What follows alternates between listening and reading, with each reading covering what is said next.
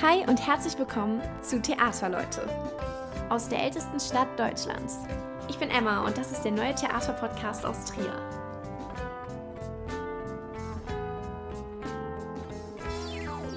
Hey zusammen und schön, dass ihr wieder mit dabei seid zu einer neuen Folge Theaterleute.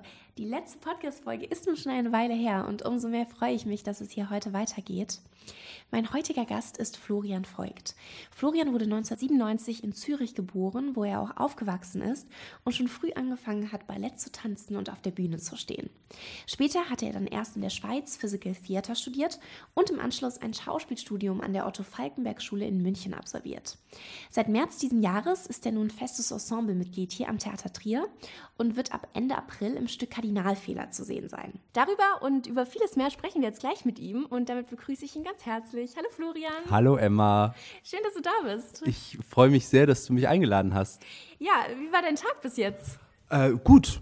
Äh, ich hatte heute Vormittag Probe für Kardinalfehler und ähm, ja, bin jetzt hergekommen. Ja, ich habe eine Menge Fragen mitgebracht und ich dachte, wir fangen mal ganz am Anfang an, ähm, bei deiner Kindheit. Mhm. Ähm, du standest ja schon früh auf der Bühne, hast Ballett getanzt, im Kinderchor gesungen, Theater gespielt, das ganze Programm. Richtig. Ab welchem Punkt wusstest du denn, okay, ähm, das möchte ich später auch mal als meinen Beruf machen? Oh, super, äh, super Frage. Ich glaube, das ging tatsächlich sehr früh los irgendwie. Also so, so ein Schlüsselereignis, äh, woran ich mich erinnere, ist, dass ich mit, meiner, mit meinen Eltern damals in Zürich, äh, ich bin in der Nähe von Zürich aufgewachsen, äh, in einem Weihnachtszirkus war. Weihnachtszirkus Conelli, der ist in Zürich auf der Bauschanze. Äh, über Weihnachten spielt er dort und ich war dort. Ich war wahnsinnig begeistert von den Trapezkünstlern und Trapezkünstlerinnen, die da aufgetreten sind. Und ich habe nach der Vorstellung zu meiner Mutter gesagt, Mami, ich möchte auf eine Zirkusschule gehen und Trapezkünstler werden. Und ähm, weil es halt in unserer näheren Umgebung keine Zirkusschule gab, hat mich meine Mutter dann erstmal an der Ballettschule angemeldet. Ich war dann erstmal total enttäuscht, dass man an den Ballettstangen sich nicht rumschwingen kann und da nicht rumturnen darf. Äh, aber ich habe mich dann ins Ballett verliebt und habe das sehr lange durchgezogen, so 16 Jahre. Habe ich das regelmäßig gemacht und bin dann vom Ballett über die klassische Musik. Ich habe dann, weil ich die Musik so toll fand, habe ich angefangen, Geige zu spielen ähm, und bin dann über meine Geigenlehrerin in die zur Oper gekommen, also ähm, zum Musiktheater quasi und dann übers Opernhaus Zürich, über den Kinderchor dort äh, zum Schauspiel. Also habe dann Schultheater gemacht, äh, in einer Laientheatergruppe gespielt und irgendwie war es sehr früh, als ich dann so mal Bühnenluft geschnuppert habe und zum ersten Mal bei so einer Schülerinnenaufführung meiner ersten Ballettschule mitgetanzt habe, war, glaube ich, sehr schnell klar, dass ich da Blut geleckt habe. Aber in welche Richtung das dann genau gehen sollte, ob es dann Richtung Gesang gehen sollte, ob es Richtung Tanz gehen sollte, ob es Richtung Schauspiel gehen sollte, da habe ich mich sehr lange sehr schwer getan mit der Entscheidung und bin dann da sehr lange quasi dreigleisig gefahren und habe das quasi während meiner ähm, Zeit am Gymnasium alles irgendwie gleichzeitig gemacht und alles irgendwie versucht unter einen Hut zu bringen. Und ja, die Entscheidung ist dann irgendwann so von selbst gefallen, glaube ich. Also ich hatte dann, wie du auch schon in der Einleitung gesagt hattest, zuerst ähm, an der Accademia Teatro Dimitri es ist eine Physical Theater Schule im Tessin, also im italienischsprachigen Teil der Schweiz. Habe ich mit 19 angefangen, einen Bachelor zu studieren, drei Jahre, und habe dann dort während des Bachelorstudiums quasi habe das angefangen zu studieren in der Hoffnung, dass ich da irgendwie so alle meine Leidenschaften vereinen kann. Also dass da dann quasi so große Oper und großes Ballett und großes Schauspiel alles gleichzeitig möglich ist. Ich habe es mir dann einfach auch so, so idealistisch vorgestellt, weil ich mir unter dem Begriff Physical Theater, vielleicht wie auch viele, die jetzt hier zuhören, nicht unbedingt was vorstellen mhm. konnte.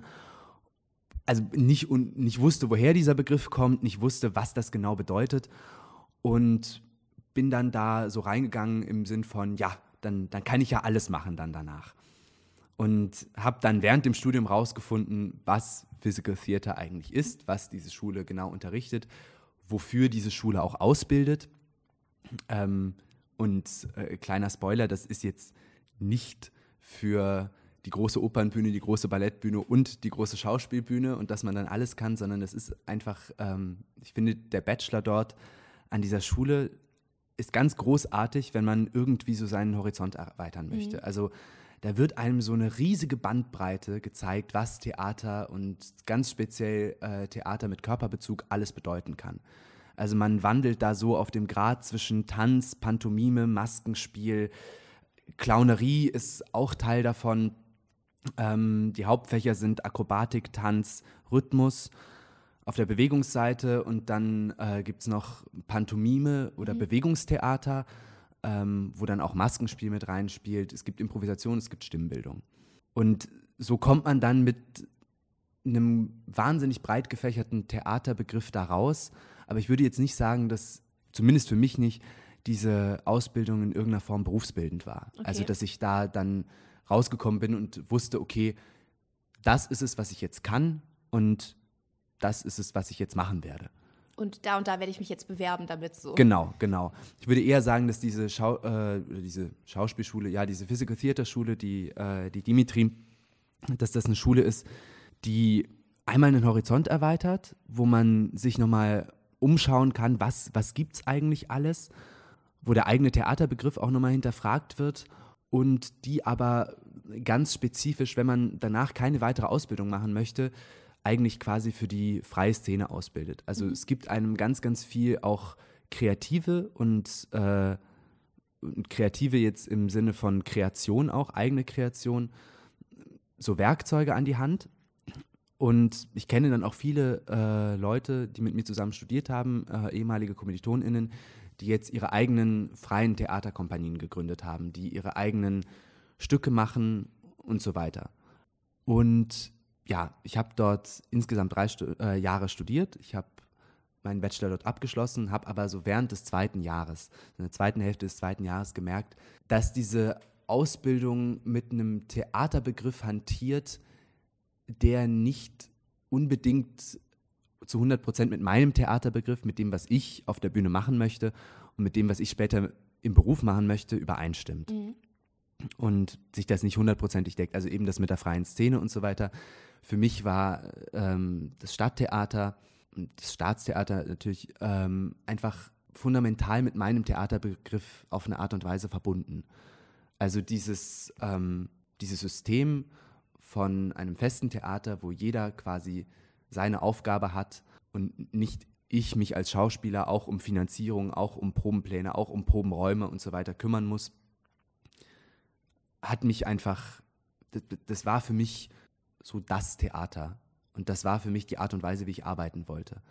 Und für andere Menschen mag das anders sein und äh, ich stimme auch absolut den Leuten zu, die sagen, dass man in der freien Szene dann natürlich einfach mehr Freiheiten hat. Ich kann in der freien Szene selber entscheiden, was möchte ich spielen, welche Themen interessieren mich und in einem Stadttheater werde ich halt auf Stücke besetzt. Aber gerade das finde ich auf eine Art einfach auch reizvoll. Also, dass ich vielleicht in irgendetwas, wo ich mich jetzt nicht drin gesehen hätte, wo aber mein Chef, mein Intendant sagt, doch, du spielst das jetzt, entweder weil er mich total drin sieht oder sie mich total drin sieht oder weil da jetzt einfach gerade noch jemand gebraucht wird, der diese Rolle übernehmen kann. Und da dann drin was zu finden, ist für mich ganz, ganz toll. Und da entdecke ich dann meistens fast noch mehr drin, als was, wo ich mir selber was ausgesucht hätte, wo mich mein mhm. Herz quasi eins zu eins sofort hingezogen hätte und ich gesagt hätte, ja gut, äh, das möchte ich machen. Das ist dann, das passiert mir dann des Öfteren, dass dieses Interesse vielleicht auch so ein bisschen oberflächlich war. Also mit entdecken, du meinst äh, in der Rolle selbst dann oder auch wie du die Rolle dir dann erarbeitest? In der Rolle selbst, in dem Stoff, in dem äh, Material, worum es mhm. geht, was man, was man sich irgendwie erarbeiten kann. Also jetzt ganz konkretes Beispiel, die erste Rolle, die ich hier spielen werde. Ich hätte mir jetzt, wenn man mir gesagt hätte, Florian, freie Szene, du kriegst alles Geld, du kriegst einen Probenraum mhm. und so mhm. weiter, du darfst ein Stück erarbeiten. Ich hätte kein Stück über die katholische Kirche gemacht. Ja, okay. Ich hätte mir nicht die Rolle eines Priesterseminaristen gegeben. Mhm. Und Manfred hier in Trier hat mir jetzt diese Rolle angeboten und hat gesagt, äh, möchtest du möchtest du schon diese Spielzeit äh, zwei Produktionen bei uns machen und eben diese, diese Rolle in Kardinalfehler übernehmen? Und ich habe total viel Spaß dabei. Und es ist dann irgendwie sowas, was ich mir selbst nicht ausgesucht hätte, sondern ich hätte vielleicht irgendwie was, was komplett anderes gemacht. Ähm, na, ja, ich weiß nicht, was ich jetzt gemacht habe. Mhm. Fällt gerade nichts ein. Aber ähm, ja, ich, ich finde es einfach toll, wenn so mehrere Köpfe gemeinsam denken. Mhm. Und wenn nicht so in Anführungszeichen alles an mir kleben bleibt, sondern wenn es so im Dialog entsteht. Im Dialog mit einer Theaterleitung, im Dialog mit einer Regieposition, mit äh, einer Dramaturgieposition, mit den KollegInnen, die mit einem spielen. Genau. Um den Bogen jetzt zu schließen, ich habe dann, ähm, wie gesagt, im zweiten Jahr von der Dimitri realisiert, dass, dass ich nochmal Schauspiel studieren möchte, nochmal so in Anführungszeichen klassisches Sprechtheater machen möchte um mich dann an einem Stadttheater äh, zu bewerben und dort arbeiten zu können. Und habe dann während des dritten Jahres nochmal Aufnahmeprüfung gemacht an Schauspielschulen, an dreien. Ich habe an der Ernst Busch in äh, Leipzig und in München an der Otto-Falkenberg-Schule nochmal eine Aufnahmeprüfung gemacht. Und äh, ja, dann am Ende direkt im Anschluss an die Dimitri quasi in München anfangen können zu studieren. Und so bin ich dann durch dieses Studium mhm. in München hier nach Trier gekommen. Hast du auf jeden Fall viele verschiedene Erfahrungen sammeln können? Das auf Zeit. jeden Fall. Ähm, also stelle ich mir vor, wenn du mhm. erst drei Jahre in der Schweiz studiert hast, dann nochmal, ich denke, dein Schauspielstudium ging auch drei Jahre, oder? Vier Jahre. Vier Jahre, genau. Ähm, hattest du in dieser Zeit Vorbilder oder ich sag mal Menschen oder Schauspieler, Schauspielerinnen, die dich besonders geprägt, inspiriert haben? Irgendwer, der dich auf deinem Weg vielleicht begleitet hat? Mhm. Ja, auf jeden Fall. Ich glaube, das hat sich wahnsinnig auch an dem Umfeld orientiert. Mhm. Also als ich zum Beispiel im Tessin studiert habe und noch mehr mit Bewegung zu tun hatte, da ähm, war für mich so sämtliches Schauspiel war ganz große Kunst, weil das irgendwie, das war so was, was ich nicht begreifen konnte. Hauptsächlich, weil Tanz für mich so ganz klar eine Technik war. Mhm. Und das konnte ich begreifen. Und da konnte ich verstehen, okay, wenn ich diese Technik kann, dann bin ich da drin gut. Und Gesang war ähnlich. Das war auch so, wenn ich meine Gesangsübungen mache und wenn ich meine Stimme ausbilde, dann bin ich darin gut. Und beim Schauspiel, da ist ein Teil Technik, absolut. Aber ein Teil ist einfach auch, ich benutze jetzt ein, das offizielle Motto der Otto Falkenberg Schule. Ein Teil ist einfach auch Fantasie und Persönlichkeit. Mhm. Also irgendwas, was diesen Menschen ausmacht, irgendwas, was dieser Mensch mit dir teilt. Weil wenn du einfach beim Schauspiel einfach nur Technik runterballerst, dann kommt mir das immer so leer vor. Also dann, das, das ist irgendwie sowas, was, was in den Proben funktioniert, wenn man mal so ein Stück oder eine Szene stellt und man, man versucht da irgendwie ranzukommen. Aber über diesen Prozess, bis dann irgendwann ich vor dem Publikum stehe, versuche ich immer diese, diese Figur und das, was ich technisch auf der Bühne mache, mit irgendwas anzureichern, mit mhm. Gedanken, die ich mir dazu mache, mit, mit Fantasie und halt mit meiner persönlichen Fantasie, wie ich mir das vorstelle und nicht irgendjemand anders. Genau. Und dann, also im Tessin fand ich Schauspiel generell toll und fand ich alle Schauspieler großartig und dass ich nach München gekommen bin. Ähm, das war 2019, das war in der letzten Spielzeit von Matthias Lilienthal. Und mein allererstes Stück, was ich dann in den Münchner Kammerspielen gesehen habe, war äh, Trommeln in der Nacht von Bertolt Brecht in der Inszenierung von Christopher Rüping. Und ich war so hin und weg von diesem Theatererlebnis, von den Leuten, die das gespielt haben, von der Inszenierung. Und das, das, hat mir wirklich den Boden unter den Füßen weggezogen. Ich, ich kann mich, ich, ich, hab, ich saß im Applaus, ich habe, wir sind die Tränen einfach nur noch runtergelaufen. Aber nicht, weil es irgendwie so wahnsinnig traurig war, dieser Theaterabend, sondern weil mich das so unmittelbar berührt hat. Mhm. Und nicht auf einer intellektuellen Ebene, eben von wegen traurige Geschichte oder so, sondern weil das irgend, in irgendeiner Form mit mir äh, resoniert hat. Und dann fand ich ganz, ganz viele junge Schauspieler an den Münchner Kammerspielen in diesem ähm, Lilienthal-Intendanz ganz, ganz toll. Zum Beispiel äh, Christian Löber, äh, Thomas Hauser, Benjamin Rajaipur. Und ich fand die so toll, weil ich mich mit der Art, wie die gespielt haben, repräsentiert gefühlt habe. Mhm. Weil ich habe sonst bis dato von jungen Schauspielern, jungen männlichen Schauspielern auf der Bühne, habe ich immer so Machertypen gesehen.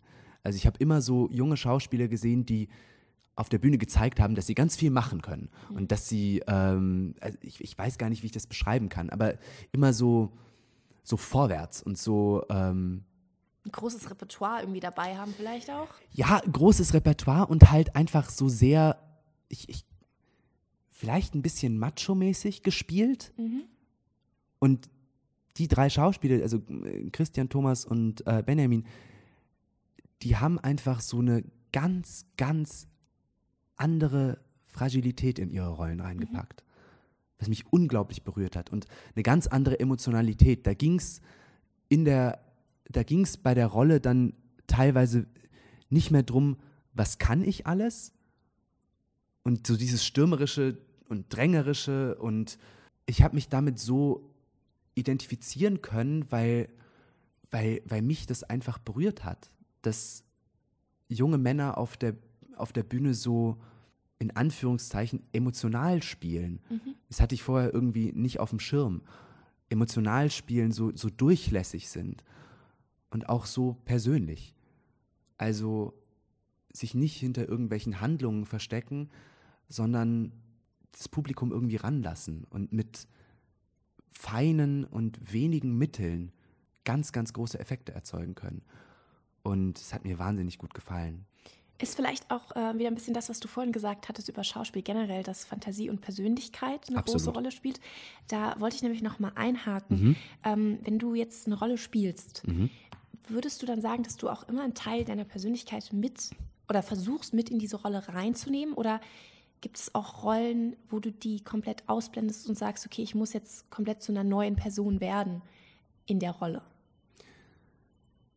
Das ist eine schwierige Frage. Das ist, glaube ich, so eine Grundsatzfrage des Schauspiels und da werden unterschiedliche Menschen sicher ganz mhm. unterschiedlich antworten. Ich bin, wie gesagt, der Überzeugung, dass ich da auf der, also ich stehe da als Schauspieler auf der Bühne, habe einen Text von einem Autor und eine Situation vorgegeben.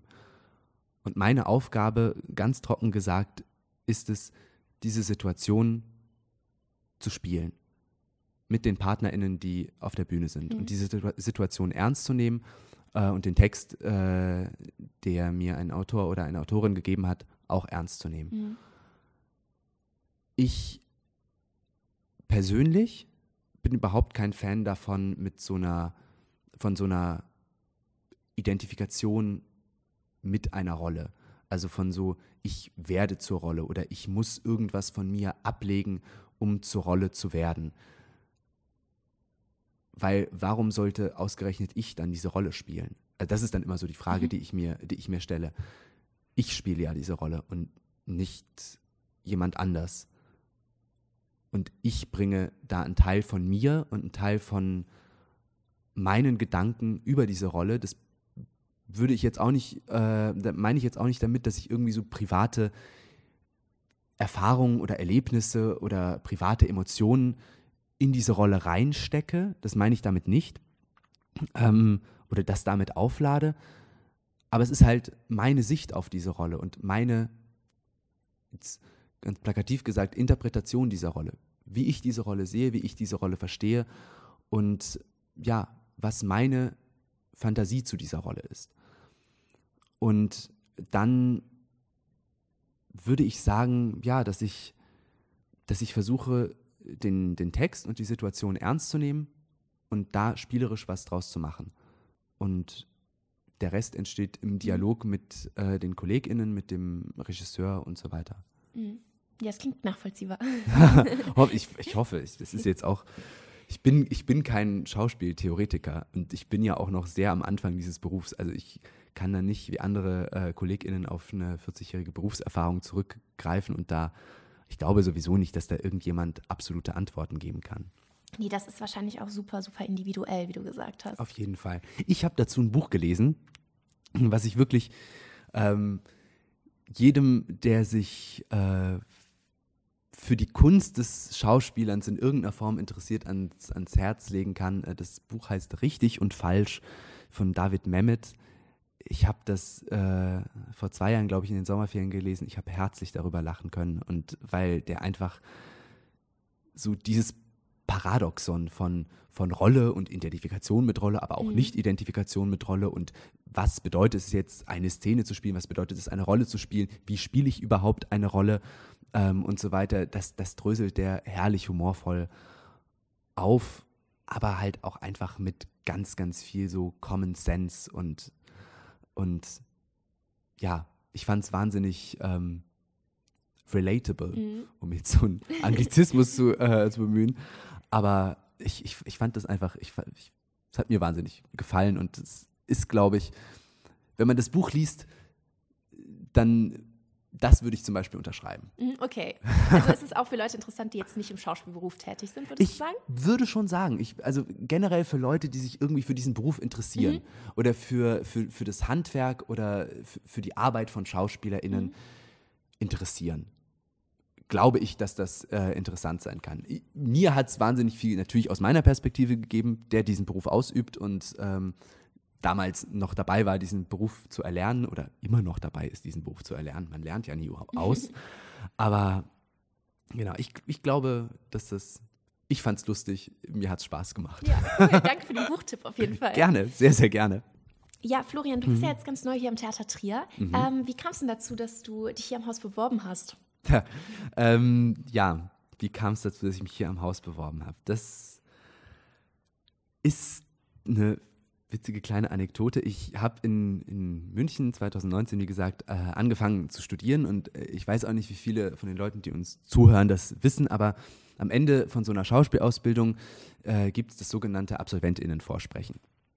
Das ist ein Vorsprechprogramm, wo man quasi den Abschlussjahrgang einer Schauspielschule präsentiert in einem mehr oder weniger bunt zusammengewürfelten Programm, wo jeder Monologe, Szenen zeigen kann und sich so quasi dann der Arbeitswelt präsentiert.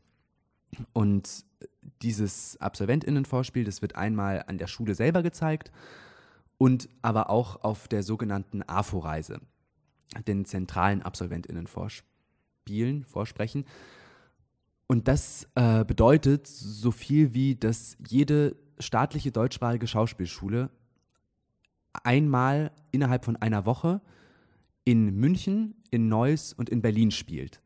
Und die umliegenden Theater, also alle Theater um München, alle Theater um Neuss und alle Theater um Berlin, können dann zu diesen zentralen Absolventinnenvorspielen kommen und sich die unterschiedlichen Abschlussjahrgänge der Schulen anschauen. Mhm. Das hat dann den Vorteil, dass die einzelnen Theater und ähm, Theaterleitungen und DramaturgInnen nicht durch ganz Deutschland zu allen Schulen reisen müssen, sondern dass sie an einem Ort sich eine Woche lang einfach alles angucken können. Und weil das halt auch in München stattfindet, habe ich mir das 2019 ähm, angeschaut und habe mir dann auch das, äh, das AFO von der Ernst Busch angeschaut. Und in diesem AFO-Jahrgang damals äh, waren viele tolle Leute und äh, jemand ist mir dabei aber aufgefallen und dieser jemand heißt Lennart Hillmann. Ah ja, den kenne ich auch.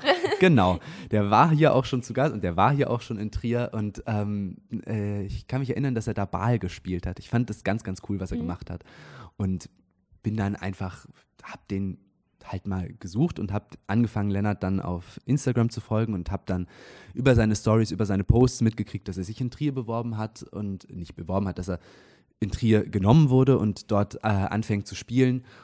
Und ja, mehr so passiv. Also ich, ich kannte Lennart damals nicht. Und so hatte ich dann Trier, wusste ich dann irgendwie, dass das existiert. Und als es dann ähm, letzten Sommer daran ging, Initiativbewerbungen zu schreiben, habe ich auch daran irgendwie gedacht und habe gedacht, ja komm, äh, schickst du auch eine Bewerbung nach Trier, ohne dass ich jetzt das Haus oder die Stadt in, irgendwie gekannt hätte. Aber mhm. Lennart war dann irgendwie so mein Bezugspunkt dazu und ich habe mir gedacht, ich finde den cool, wenn der da spielt, so schlimm kann es nicht sein. ähm, ja, und dann war es tatsächlich auch so, dass ähm, bei meiner ZAV-Reise dann in Neuss äh, am Rheinischen Landestheater ist es, glaube ich, äh, war Philipp Müller, mhm. äh, der hier Dramaturg ist am Haus, war drin und hat mich dann nach dem, äh, dem Vorspiel im Foyer noch angesprochen und hat gefragt, ja, hallo, ähm, hättest du denn grundsätzlich Interesse an einem Festengagement? Wir suchen. Und ich habe mich total gefreut und habe gesagt, ja, natürlich, gerne. Und äh, dann wurde ich hier zum Vorsprechen eingeladen und äh, habe dann von Manfred das Angebot bekommen, hierher zu kommen. Jetzt bist du hier. Und jetzt bin ich hier. Ja, und es geht ja jetzt auch bald schon los mit Mhm. äh, Kardinalfehler Ende April. Das ist ein Stück von Alistair Beaton, der auch Fracking for Future geschrieben hat, was letzte Spielzeit hier am Theatertree gespielt wurde. Mhm. Und Dietmar Jakobs, einer der Autoren von Extrawurst, was vor zwei Jahren Premiere hier am Haus hatte. Ähm, inszeniert wird das Ganze von Manfred Langner. Ähm, vielleicht kannst du unseren Zuhörerinnen und Zuhörern mal kurz aus deiner Perspektive sagen, was ist das Interessante an dem Stück? Das Interessante an dem Stück und auch wie Manfred mir das Stück am Telefon verkauft hat, als er äh, mich gefragt hat, ob ich anstatt im September anzufangen, wie das eigentlich vorgesehen wäre, ähm, jetzt schon in dieser Spielzeit zwei Produktionen machen wollen würde, ähm, ist irgendwie, dass das ja durchaus so einen gewissen lokalen Bezug hat. Wir haben hier in Trier einen äh, katholischen Dom, wir haben hier den Sitz eines Bischofs und es ist eine Satire über die katholische Kirche. Also es ist eine, es ist kein Drama, ähm, wie man das jetzt irgendwie auch hätte schreiben können, sondern es ist eine Komödie ähm, mit die, die, die die katholische Kirche so ein bisschen aufs Korn nimmt. Und ich finde, das ist, es macht sehr, sehr viel Spaß, weil es ist ähm, eine große Institution und ähm, Manfred hat so schön gesagt, äh, die Kirche schreibt die Komödie ja eigentlich selbst. Wir müssen sie dann, wir müssen sie dann nur irgendwie aufführen. Ähm, also was, was es da alles gibt an Skandalen, äh, nicht nur Mi Missbrauchsfälle, die jetzt in dem Stück nicht explizit ähm, angesprochen werden, weil auch äh, die Autoren gesagt haben, eine Komödie über Missbrauchsfälle zu machen, wäre, glaube ich, relativ unangebracht gewesen. Aber es gibt andere Skandale in diesem Stück. Und man sieht in diesem Stück, wie so die hohen Würdenträger, äh, die hohen katholischen Würdenträger über ihre äh, privaten Machenschaften und Probleme stolpern und ins Straucheln geraten und aber mit Hilfe von Intrigen und irgendwelchen krummen Machenschaften versuchen, das zu vertuschen und äh, trotzdem an der Macht zu bleiben. Also es ist auch ein Stück über, über Macht, über Machtstrukturen und ähm, letzten Endes dann auch darüber, glaube ich, so ein bisschen, was denn Kirche eigentlich ist und was es vielleicht sein sollte und was und, und, und, und wo man dann die ein oder andere falsche Abzweigung genommen hat, vielleicht. Hm, Es klingt auf jeden Fall sehr vielschichtig, was du erzählst. Ja, es ist, ähm, es hat auf jeden Fall Tiefe und es hat aber auch einfach ganz, ganz toll geschriebenen Text von den beiden. Also sehr humorvoll. Ich finde, es ist so ein bisschen, es ist auch alles, was, äh, also es spielt in einem, äh, in einem einzigen Raum. Wir haben keine äh, großen Szenenwechsel und so. Ich finde, es ist so ein bisschen wie eine Sitcom. Ah, okay. Also ich finde, es ist einfach was, was man, was man sich anguckt, was äh, so ein bisschen leicht und, äh, und, und plätschernd anfängt und was dann irgendwann äh, in, in große Fragen und äh, auch große Konflikte abrutscht. Und äh, vielleicht, ja, hoffen, hoffentlich können wir da Leute auch so ein bisschen mit überraschen, ähm, welche, welche Wendung das ganze Stück nimmt. Ich, ich finde es für mich selber, auch äh, für die Rolle, die ich spiele, finde ich es einen sehr, sehr schönen Einstieg äh, hier in Trier. Ist eine, ist eine schöne Rolle, ist eine Rolle, die ich sehr gerne spiele. Ähm, du spielst den Priester-Seminaristen, hast genau, du gesagt? genau. Priesterseminaristen äh, Matteo Nowak heißt der. Ähm, das ist ein junger Mensch, der äh, im Priesterseminar Theologie studiert und der quasi Priester werden möchte. Und der dann in diesen Strudel von ähm, Intrigen so reingezogen wird oder das quasi mitbekommt. Ah, okay. Genau. Ja, spannend. Ich bin schon sehr gespannt auf das Stück. Ich, äh, ich auch. Also ich bin sehr gespannt darauf, was, äh, was Leute sagen, die, das, die sich das anschauen. Oder wir sind allgemein sehr gespannt. Das ist ja auch so ganz speziell an dem Stück, weil wir so gespannt sind, was die Leute dazu sagen, ähm, spielen wir nicht an der Premiere das Stück zum ersten Mal äh, vor Publikum, sondern wir haben, ähm, das hat Manfred jetzt auch zum ersten Mal hier in Dreh gemacht, dass er ähm, zwei Previews angesetzt hat, also quasi Voraufführung. Er hat dafür äh, zwei, zwei Hauptproben abgegeben und ähm, am 22. April ist die Premiere. Und wir spielen das Stück vor Publikum, aber schon am 20. und 21. Das ist jetzt nicht, um das Ganze für das Premierenpublikum zu spoilern, sondern damit wir Schauspieler und Schauspielerinnen einfach die Pointen und äh, den Text mal austesten können und dann, nachdem wir gemerkt haben, okay, hier ist ein Lacher, den hätten wir vielleicht nicht erwartet oder den Lacher, den wir erwartet hätten, funktioniert so noch nicht. Ähm, was müssen wir machen, dass der kommt oder was müssen wir machen, an welchen Schräubchen können wir noch drehen? Ähm, genau, gibt es diese zwei Voraufführungen und danach werden wir noch munter weiterproben und äh, wird sich vielleicht auch noch das ein oder andere verändern aus den Erkenntnissen, die wir da rausgezogen haben. Nach den Voraufführungen wird es auch ähm, Publikumsgespräche mit den beiden Autoren geben, die da dem Publikum Rede und Antwort stehen werden. Ja, ich, das finde ich, find ich total spannend. Klingt mega spannend. Also auch gerade, dass ihr dann ähm, diese Previews nutzt, um nochmal, äh, ja, vielleicht Kleinigkeiten zu verändern oder zu schauen, wo, wo kann man vielleicht noch an der einen oder anderen Sache äh, was drehen. Mhm, absolut. Ja. Absolut. Karten gibt es auf jeden Fall online und an der Theaterkasse. Mhm. Ja, das äh, war auf jeden Fall super spannend. Vielen Dank, dass du heute mit dabei warst, Florian. Total gerne. Äh, war total nett, dich mal kennenzulernen und ich freue mich auf die nächsten Spielzeiten und alles, was wir von dir sehen werden. Vielen, vielen Dank, Emma. Ähm, ich habe noch eine kleine Abschlussfrage. Ja.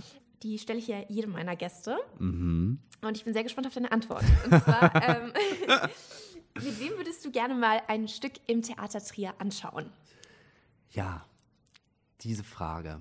Ich habe ja den Podcast nun auch schon gehört ähm, und wusste auch, mir ist heute nach der Probe siebenteils eingefallen, dass du diese Frage stellen wirst. und ich habe auf dem Fahrrad hierher fieberhaft überlegt, wie ich diese Frage beantworten würde weil ich mir selber nicht so viel Spontanität wie den anderen Podcast-Gästen zugetraut hätte, dass, ich, äh, dass mir da direkt was einfällt. Ach, die einen oder anderen haben schon länger überlegt. Das wurde dann nur ein bisschen kürzer geschnitten. Also Alles klar, Sorge. sehr gut, sehr gut. gut zu wissen. Ähm, ich, ich glaube, ich glaube, es kommt tatsächlich sehr darauf an, was ich mir anschauen würde mit der Person zusammen. Und weil äh, wir hier in Trier ja auch so ein Drei-Sparten-Haus haben. Also mit Oper, mit Tanz und mit Schauspiel. Kommt es, glaube ich, auch darauf an, was ich mir da anschauen würde. Und weil ich, weil ich irgendwie auch eine Affinität zu allen drei Sparten mhm. habe und mich alle drei Sachen interessieren, würde ich, glaube ich, ähm, wenn du vorhin nach Idolen oder nach Leuten, die ich bewundere, gefragt hast, es gibt äh, auch eine Schauspielerin, die ich auch in München dann zum ersten Mal gesehen habe, die äh, jetzt gerade in, in Zürich spielt, Maya Beckmann. Und ich finde, es ist eine so unfassbar tolle Schauspielerin, die mich auf eine ganz unmittelbare Art und Weise immer direkt ins Herz trifft mit allem, was sie spielt. Und ähm, ich glaube, mit ihr würde ich mir wahnsinnig gerne mal ein Theaterstück zusammen anschauen und, und dann einfach danach mit ihr quatschen und äh, mich mit ihr über den Beruf unterhalten. Also mit Maya Beckmann ins Schauspiel. Ähm, in den Tanz würde ich mit äh, würde ich gerne mit Shale Wagman gehen. Das ist ein äh, junger kanadischer Tänzer, der am Bayerischen Staatsballett gerade äh, in der in der ist. Ähm, den ich in München dann äh, mehrfach habe tanzen sehen und den ich ganz, ganz großartig finde. Also äh, wirklich einen, einen, wahnsinnig inspirierenden äh, jungen Künstler, Tänzer, ähm, weil der einfach so radikal sich selbst ist auf der Bühne und das in einer Kunstform wie dem klassischen Ballett, was einfach wenig Raum für Individualität lässt und der schafft das irgendwie, dass der auf einem unglaublichen technischen Niveau wahnsinnig viel von sich selbst mit dem Publikum teilen kann. Und in die Oper würde ich einfach, weil das so meine absolute Lieblingssängerin aller Zeiten ist, äh, wenn es irgendwie möglich wäre, mit Maria Callas äh, mir eine Opernproduktion in Trier anzugucken. Ich glaube, dann. Also, alles erreicht im Leben. Alles erreicht im Leben. Ist nicht möglich, sie ist tot, aber äh, ja, Dream Big und äh, genau. Okay, ähm, ja, damit sind wir jetzt am Ende angelangt. Möchtest mhm. du noch irgendwas loswerden an unsere Zuhörerinnen und Zuhörer? Ähm, irgendwas loswerden, spontan. Kommt zu Kardinalfehler. Äh, ich freue mich. Es wird lustig, es wird äh, spannend. Ich freue mich, euch, wenn nicht bei Kardinalfehler, dann bei irgendeiner anderen äh, Produktion, die ich jetzt in, der, in, meiner nächsten Zeit in Trier äh, spielen werde, im, im Publikum begrüßen zu dürfen. Und ja, kommt vorbei, schaut es euch an. Ja, schön. okay, dann äh, vielen Dank für das äh, tolle Gespräch, Florian. Ich wünsche dir noch einen wunderschönen Tag. Danke gleichfalls. Äh, probt ihr heute noch? Wir proben heute Abend noch. Dann eine gute Probe. Dankeschön. Und ja, euch natürlich auch noch einen schönen Tag. Das war die Folge mit Florian Voigt. Und wenn die euch gefallen hat, dann freue ich mich natürlich sehr, wenn ihr sie mit Freunden oder Bekannten teilt oder Lust habt, dem Podcast auf Spotify oder Apple Podcasts zu folgen. Ich bin gespannt auf meinen nächsten Gast und freue mich, wenn ihr mit dabei seid. Macht's gut!